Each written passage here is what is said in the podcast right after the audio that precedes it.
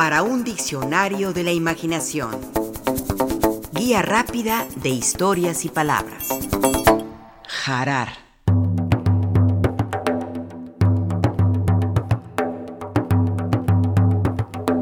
La mítica ciudad de Harar, en la antigua Abisinia y en lo que hoy es Etiopía, es la cuarta ciudad santa de los musulmanes y sus orígenes son tan antiguos como el propio Islam.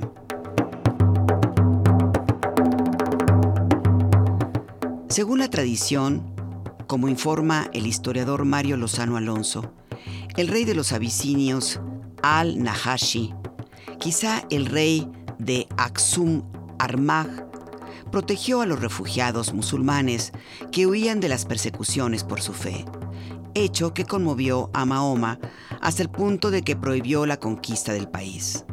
A partir de entonces, una serie de pequeños estados musulmanes empezaron a formarse en la llanura situada entre la costa del Mar Rojo y el macizo etíope.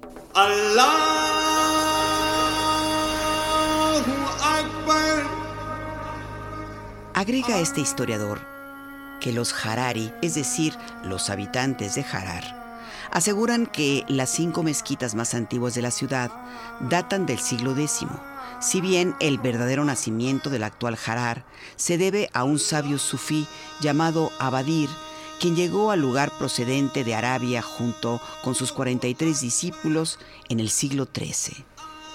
Se debe a Abadir la construcción de la mezquita principal y a expandir el Islam en la región, siendo venerado como un santo sufí tras su muerte.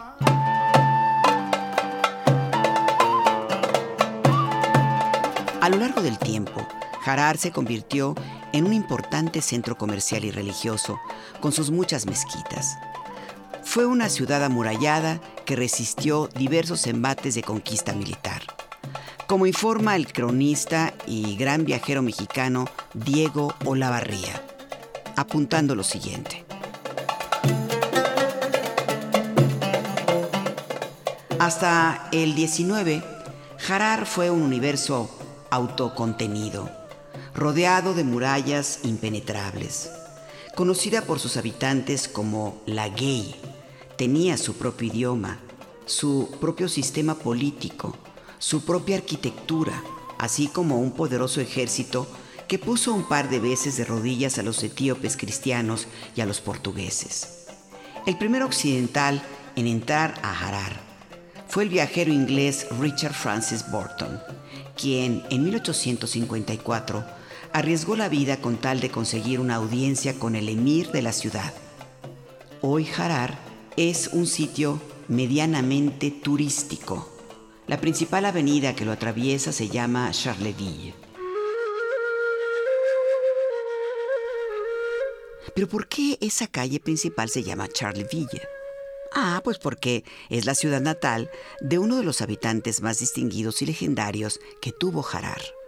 El poeta francés de una temporada en el infierno, el joven prodigio de la literatura, el iluminado Arthur Rimbaud.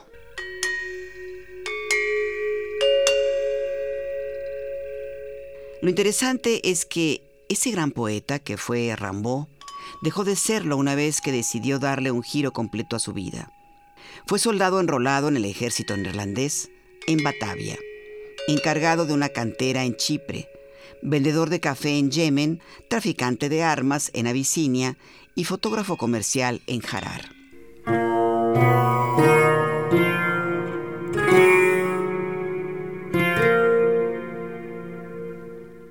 Rimbaud llegó a Harar a finales de 1880.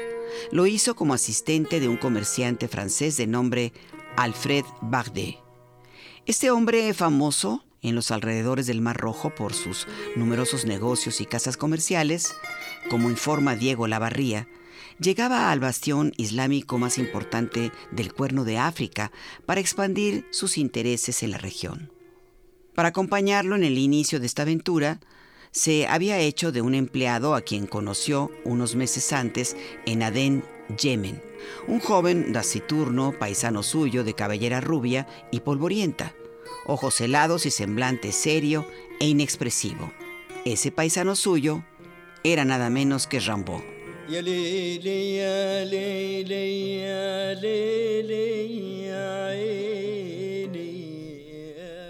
Continúa Olavarría. A pesar de ser considerado misterioso, a le había resultado notable la habilidad de este personaje con los idiomas. Hablaba con fluidez griego y árabe, así como su erudición con solo 27 años. Este joven sucio y mal encarado versaba con soltura sobre temas de geografía, historia e ingeniería. Eso cuando decidía abrir la boca, pues era más bien lacónico. Es probable que Bardet viera en él cierta cualidad de alma errante e intrépida, características indispensables para un comerciante que aspira a sobrellevar la vida en una ciudad alejada y culturalmente inhóspita.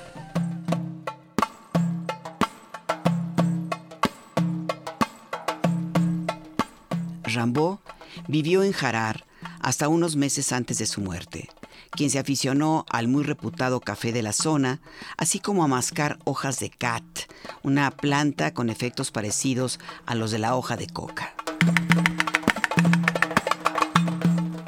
El poeta Rubén Rivera, Premio Bellas Artes de Poesía Aguascalientes 2021, nos obsequia esta bella recreación de la vida de Rimbaud en esa lejana y exótica ciudad etíope.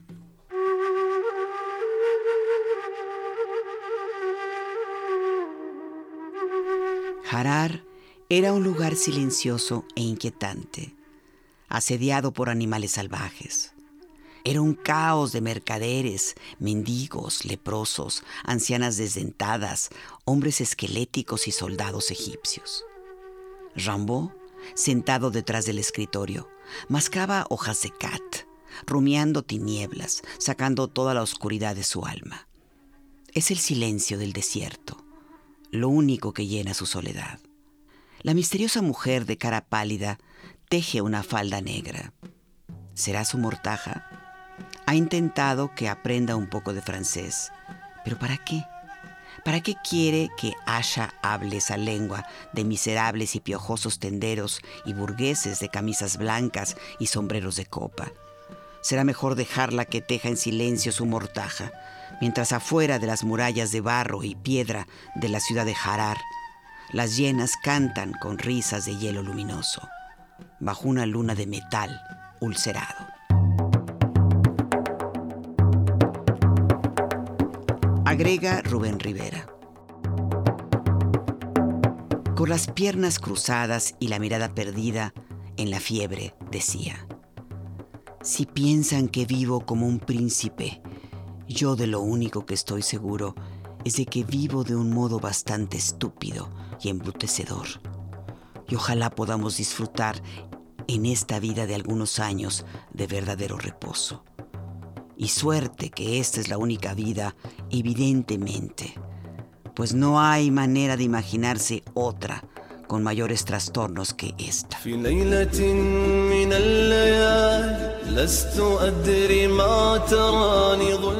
En este lugar ha visto los cuernos en espiral del Niala, la rata topo, el rascón de Rouget, el ruidoso ibis caranculado y la gaviota ojiblanca.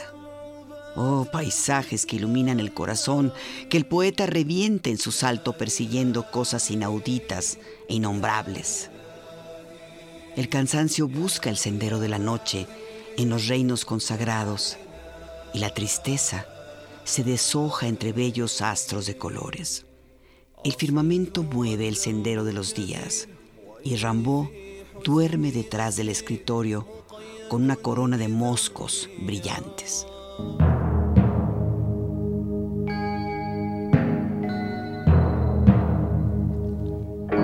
Fue en Harar donde Rambo empezó a experimentar el dolor del cáncer alojado en su rodilla. Se le puso del tamaño de una toronja gorda.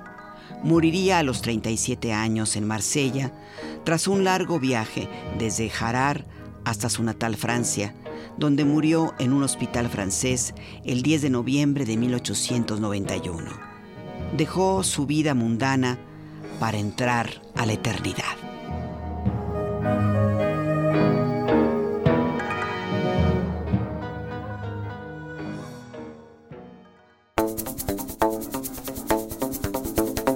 Participamos en este programa Juan Ramírez, Lourdes Mugenburg, María Eugenia Pulido, Mauricio Carrera y Pilar Muñoz.